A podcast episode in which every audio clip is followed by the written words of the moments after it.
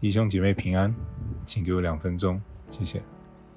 在罗马书第九章第三节说到：“为我弟兄，我骨肉之亲，就是自己被诅咒，与基督分离，我也愿意。”美国布道家穆迪某天晚上在回家的途中，见到一个人靠在电线杆旁边，就伸手搭在他肩头上说：“你是不是基督徒？”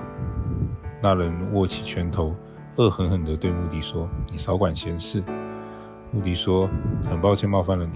老实说，我并非多管闲事。其实这正是我的事。”说完，便默默地离开了。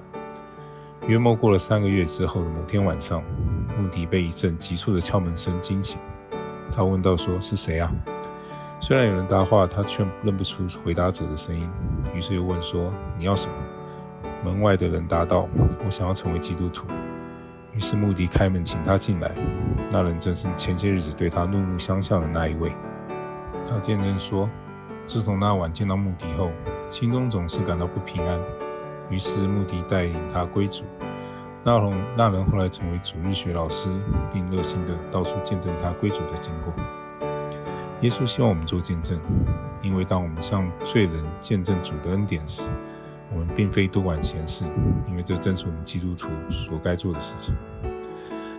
在罗马书九章三节当中，我们看到，凡领受神的爱，也会将这份爱传给他人。保罗向神祈求的不是为了自己的利益，而是盼望即使自己灵魂受到诅咒，同族的以色列人也要得着救恩。住在神里面的人，首先想到的不是自己安危，而是邻居和弟兄的灵魂。我们对神的爱，必须具体化为对邻居和弟兄的爱。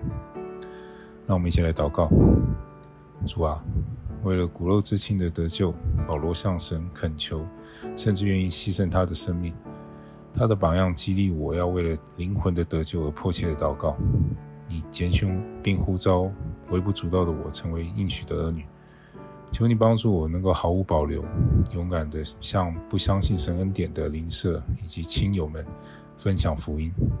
以上祷告是奉靠主耶稣的圣名，阿门。